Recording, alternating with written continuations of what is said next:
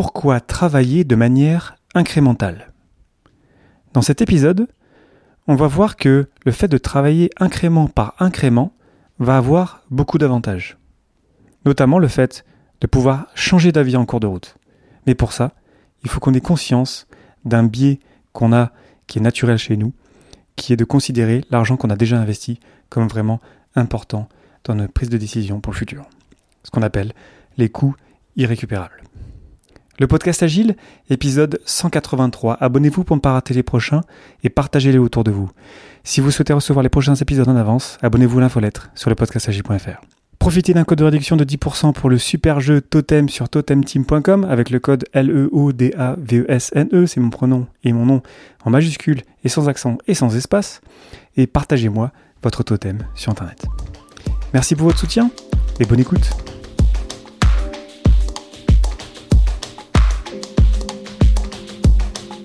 Bonjour, bonsoir et bienvenue dans le monde complexe. Vous écoutez le podcast Agile. Je suis Léo Daven et je réponds chaque semaine à une question liée à l'état d'esprit, aux valeurs, principes et pratiques agiles qui font évoluer le monde du travail au-delà. Merci d'être à l'écoute aujourd'hui. Retrouvez tous les épisodes sur le site web du podcast, lepodcastagile.fr. Aujourd'hui, pourquoi travailler de manière incrémentale les coûts irrécupérables?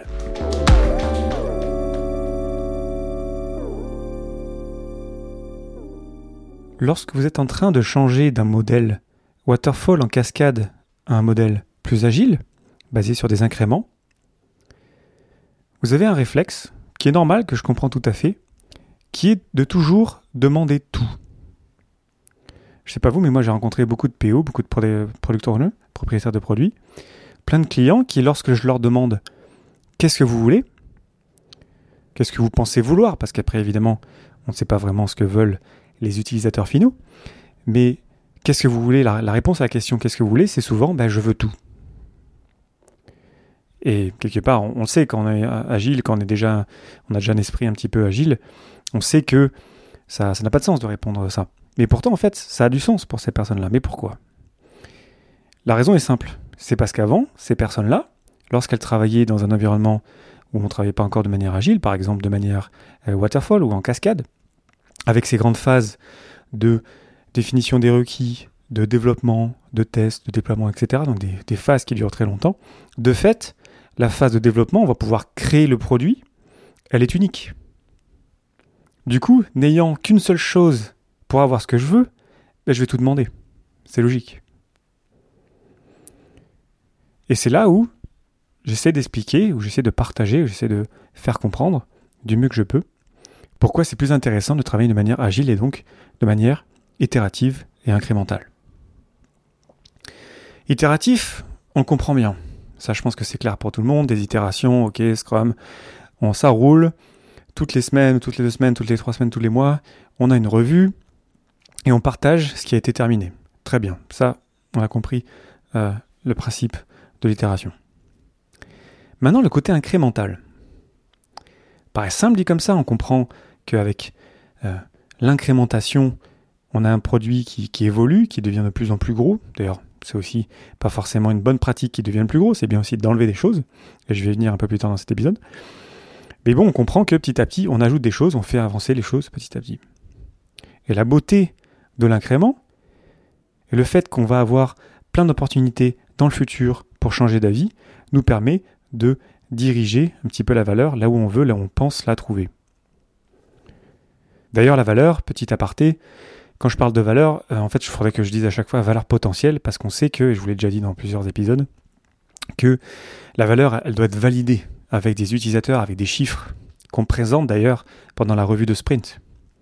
La revue de sprint, ce n'est pas que l'équipe de développement qui va dire ce qu'elle a fait, qui va montrer ce qu'elle a fait. C'est aussi le propriétaire de produit et les parties prenantes qu'on invite qui vont partager sur l'état du marché, où est-ce qu'on en est, combien on a d'utilisateurs, etc. Et ça, c'est vraiment très très important, notamment pour amener le point que je veux vous amener euh, aujourd'hui. Donc je reprends mon cas du propriétaire de produit qui est habitué à travailler de manière euh, en waterfall, qui est habitué à avoir une seule occasion pour demander quelque chose. Donc comment faire pour se rendre compte que c'est plus intéressant de ne pas demander tout, de se concentrer vraiment sur ce qui est le plus risqué, ou les hypothèses les plus risquées, Donc on va sélectionner les parties sur lesquelles on va travailler, qu'on va essayer de terminer dans un sprint par exemple si on fait du Scrum. on n'est pas obligé de faire du Scrum, mais mettons. Et on va avancer petit à petit. On va découvrir la valeur. Il y a beaucoup d'avantages à ça.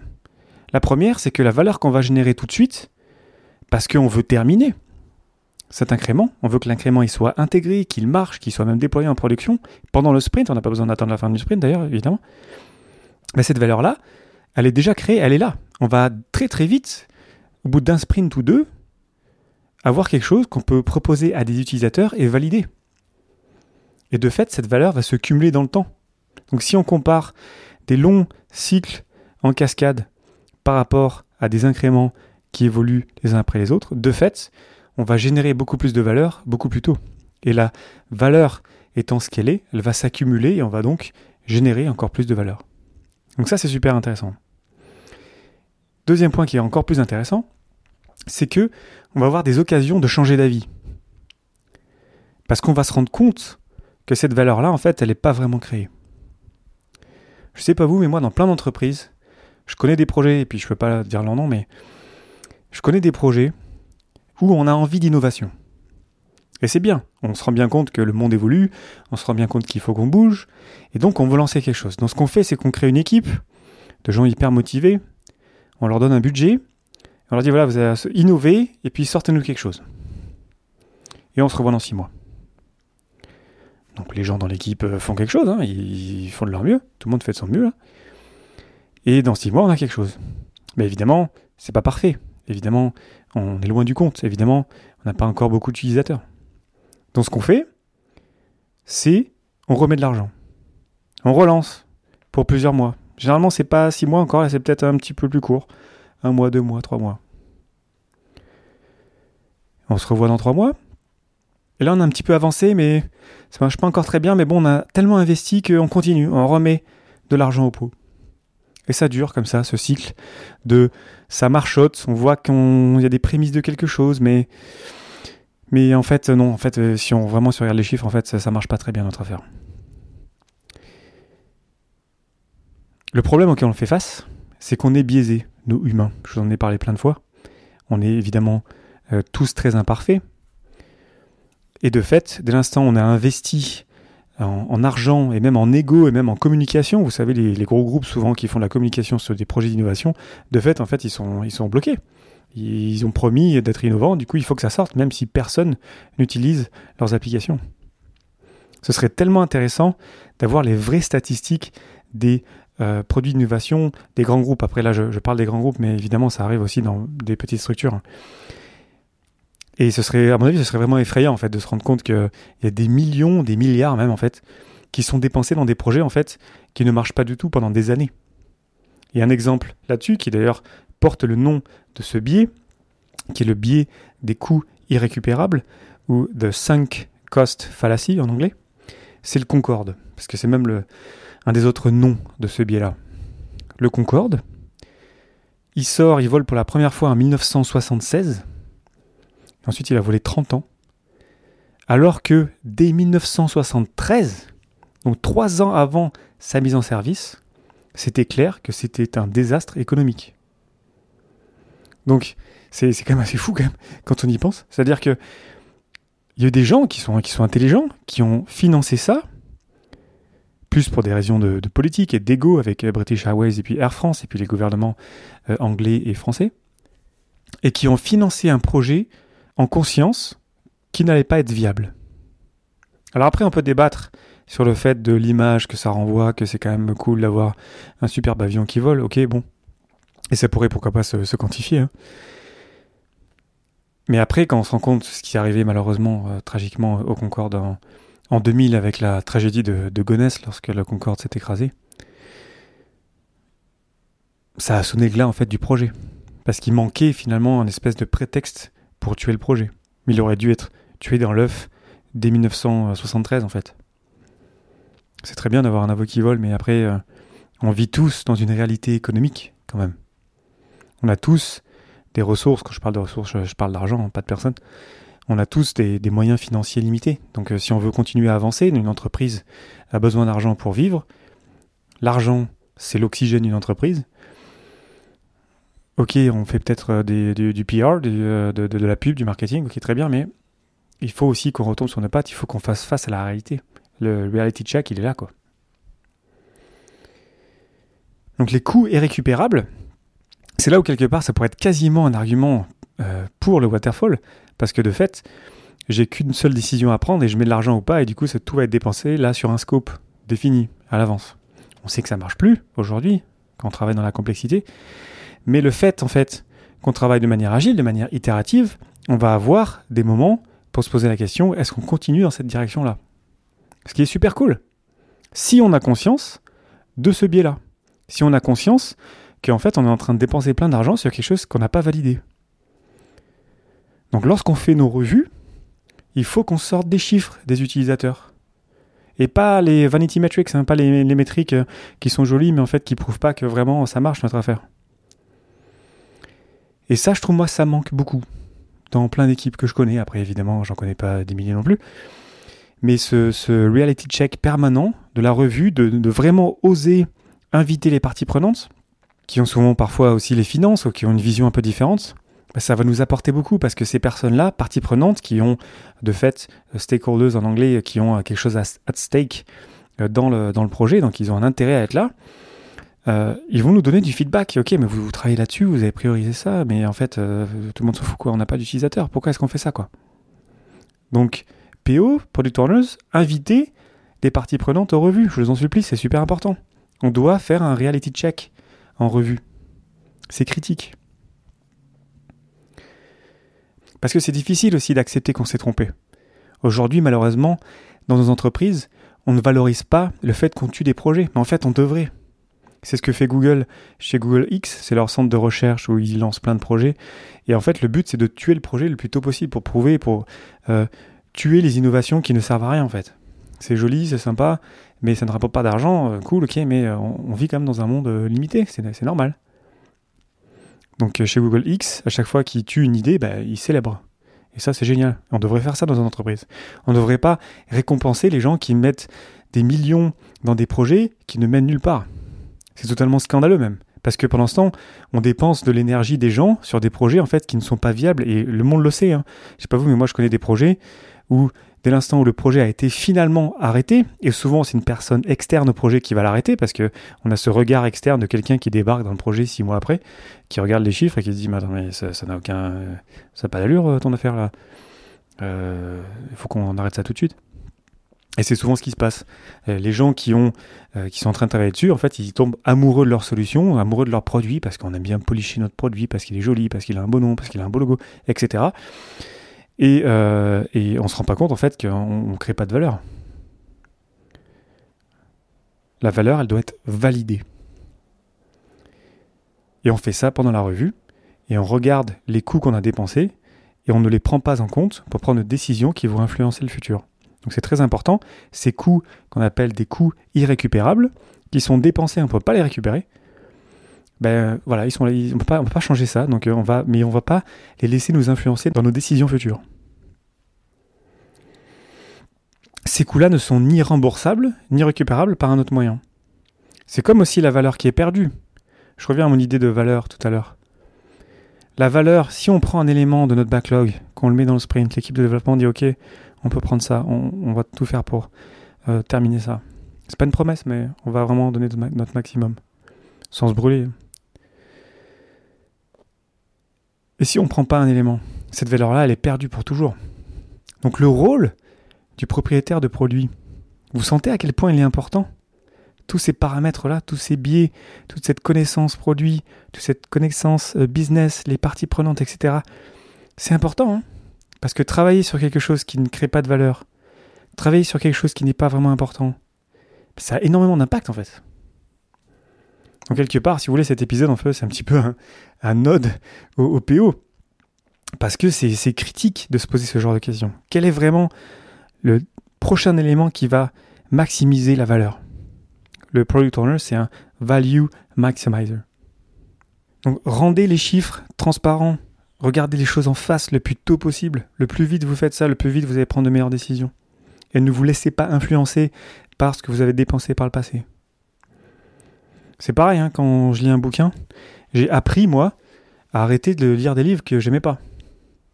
Mais avant, euh, j'avais vraiment un, objectif. J'ai commencé un livre. Non, moi, je termine tous mes livres. Mais j'ai passé du temps. J'ai perdu des heures de ma vie à lire des bouquins dont je me souviens pas et qui m'ont pas fait vraiment euh, vivre quelque chose d'intéressant. C'est totalement stupide. Donc n'hésitez pas d'arrêter de lire un livre qui vous plaît pas ou un film qui vous plaît pas.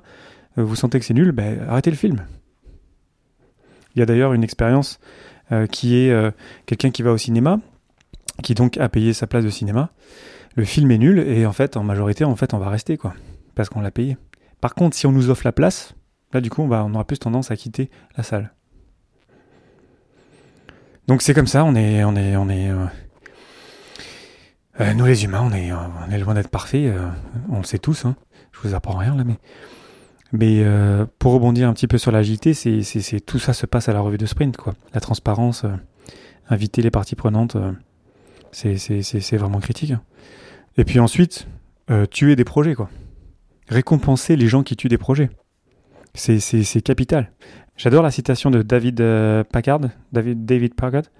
More businesses die from indigestion than starvation. Plus d'entreprises meurent d'indigestion que de famine. Sur combien de projets est-ce que vous travaillez aujourd'hui? Est-ce que vraiment tous ces projets-là apportent de la valeur? Vraiment? Vous avez des chiffres pour le prouver? Si vous arrivez à le prouver, très bien, continuez. Mais posez-vous la question. Je pense que ça vous parlera si je vous dis qu'on travaille sur beaucoup trop de choses en même temps. Le focus, qui est une valeur de Scrum, mais le focus, c'est vraiment critique. C'est souvent l'un des moves de, CEO qui prennent les rênes d'entreprises qui sont un peu perdues. Il y a plein d'histoires là-dessus. On a voulu faire plein de trucs, on a lancé plein d'innovations, très bien, mais on s'est un peu perdu en route, quoi. On a perdu nos valeurs, on a perdu notre focus sur la raison d'être de l'existence de notre entreprise. Donc c'est quoi la raison d'être de votre entreprise Pourquoi est-ce qu'elle existe? On passe notre temps, 8 heures par jour en moyenne on va dire, sur des projets. Pourquoi? Est-ce que ces projets marchent? Est-ce qu'il y a vraiment des utilisateurs? Est-ce que vraiment ça transforme? Est-ce que vraiment c'est validé? Sinon, il faut tuer le projet. Et c'est pas grave des, projets, il y en aura d'autres. Hein. Il y en aura toujours plein trop, souvent. Mais avoir ce courage-là, parce que ça demande du courage, parce qu'on a plutôt tendance à récompenser plus le fait de créer des choses, ben, ce serait bien qu'on arrive à évoluer nos mentalités autour de ça. Donc restons focus sur ce qui compte vraiment, sur ce qui crée vraiment de la valeur. Valorisons le métier du product owner, du propriétaire de produit. C'est un métier difficile. On a beaucoup d'éléments en tête, puis à un moment on fait un choix. Ce choix il doit être le plus clair possible, il doit être compris par tous. Et déjà ça, ça occupe une personne à plein temps, évidemment. Mais lorsqu'on n'a pas cette personne-là, entre guillemets, neutre du produit, qui, qui, est là juste pour maximiser la valeur, qui n'est pas en train de tomber amoureuse de son produit, là on peut avoir des meilleures décisions. Mais lorsqu'on laisse des personnes qui euh, ont le budget ou qui ont euh, des intérêts, un, ego, ou des intérêts même politiques de son entreprise, ben en fait là on met l'engrenage dans quelque chose qui qui marche pas par définition parce que du coup tous ces biais-là rentrent en compte et on a des projets qui durent pendant des années et on apprend euh, quelques années plus tard que ah, enfin ces projets ont été tués et euh, tout le monde dans l'équipe savait que ça n'avait aucun sens qu'on travaille là-dessus pendant aussi longtemps. Ça c'est fou. Hein. sur, je, connais des projets où quand ça a été enfin tué, il y, a plein de gens qui disent ah enfin on a enfin tué ce truc-là parce qu'on savait très bien que ça, ça, ça n'avançait à rien notre affaire. Donc toute l'idée, pour revenir à mon histoire du début, de faire des incréments, c'est de se donner l'opportunité de pouvoir changer d'avis. Et c'est bien. Mais c'est vrai que on a plutôt tendance à valoriser le fait de créer des choses, c'est plus difficile de les tuer, de changer d'avis. Mais on devrait valoriser ça aussi. Donc voilà, je vous laisse avec ça aujourd'hui. Les coûts irrécupérables, tout ce que vous avez dépensé, c'est perdu. Vous pouvez pas revenir dessus. Et ensuite, prenez vos meilleures décisions par rapport à ce que vous avez vraiment validé. Invitez des gens en revue, mélangez les personnes en revue, même des gens qui sont un petit peu loin du produit. Vous allez être surpris par le feedback qu'ils vont vous donner. Et n'ayez pas peur de la transparence, de rendre ça vraiment visible à tous. Ne gardez pas ça pour vous. Partagez ça avec l'équipe de développement. On doit tous être au courant que on vit dans un monde limité et il faut qu'on se concentre sur la valeur, sur ce qui compte vraiment. On se focus là-dessus. Donc partagez ça si vous êtes PIO, ou demandez à votre PIO si vous êtes développeur. Qu'est-ce que ça veut dire? Pourquoi on se travaille là-dessus? Cette story-là, tu penses que ça va apporter euh, vraiment quoi au produit? Challengez-vous. Et lorsque vous tuez un projet, célébrez ça. C'est bien parce qu'on arrête de dépenser de l'argent, du temps, de l'énergie, tout ce que vous voulez, sur quelque chose qui ne crée pas de valeur. Et ça, c'est bien. On va faire autre chose. On va se concentrer sur la raison d'être dans l'entreprise. Et là, on va peut-être avoir d'autres idées pour euh, créer de la valeur. Parce que c'est pas une perte en fait, un projet. Parce que toute l'énergie et les personnes en fait vont travailler sur autre chose. Et c'est d'autres opportunités qui vont s'ouvrir. Donc travaillons de manière agile, mais soyons conscients de cette idée que on crée des incréments qui font grandir notre produit, mais aussi n'oublions pas aussi d'enlever des choses de nos produits. Ça aussi c'est très important. Si on fait que ajouter à la fin de notre produit, ça va être une usine à gaz et on va rien comprendre. Donc c'est aussi très important, si vous êtes PO, que vous ayez des stories pour enlever des trucs. Pour se concentrer sur le cœur de valeur qui, qui fait vraiment la différence. Donc voilà, j'espère que ça vous aura intéressé. N'hésitez pas à me dire ce que vous en pensez. N'hésitez pas à m'écrire comme d'habitude sur euh, Twitter, Facebook, LinkedIn et compagnie. Ça fait toujours plaisir de vous lire. Et partagez cet épisode à quelqu'un que ça pourrait intéresser. Moi, à l'origine, je voulais parler euh, des coûts irrécupérables de, de sunk cost fallacy que je trouve absolument euh, euh, tellement euh, critique aujourd'hui. Ça s'applique à plein de choses. Je vous ai parlé d'un livre, je vous ai parlé d'un film au cinéma, mais c'est vraiment un truc qu'on peut utiliser dans, plein de domaines. Il y a de cela très longtemps, j'avais fait un épisode sur euh, pourquoi il vaut mieux souvent abandonner. C'était basé sur le livre The Deep de Seth Godin, c'était l'épisode 98. Donc si ce thème-là vous intéresse, je développe aussi dans cet épisode il y a, il y a longtemps là-dessus sur cette idée qu'il faut aussi qu'on prenne la décision d'arrêter le plus tôt possible si on n'est pas sur la route du succès quelque part. Et c'est bien parce que, encore une fois, on va dépenser notre énergie, notre argent, etc. sur des choses qui sont plus importantes. Là, on peut vraiment être le meilleur au monde. C'est ça un peu le résumé vite fait de, de, de Deep. Mais c'est, voilà, je trouve ça vraiment important. Moi, ça me, quand, quand j'ai préparé cet épisode, j'étais vraiment, je voulais parler de euh, les coûts irrécupérables et je sentais qu'il y avait quelque chose d'intéressant. Et donc, j'espère vraiment que ça vous aura plu et surtout, n'hésitez pas à me dire ce que vous en pensez. Merci pour votre attention et vos réactions. C'était Léo Daven pour le podcast Agile et je vous souhaite une excellente journée et une excellente soirée.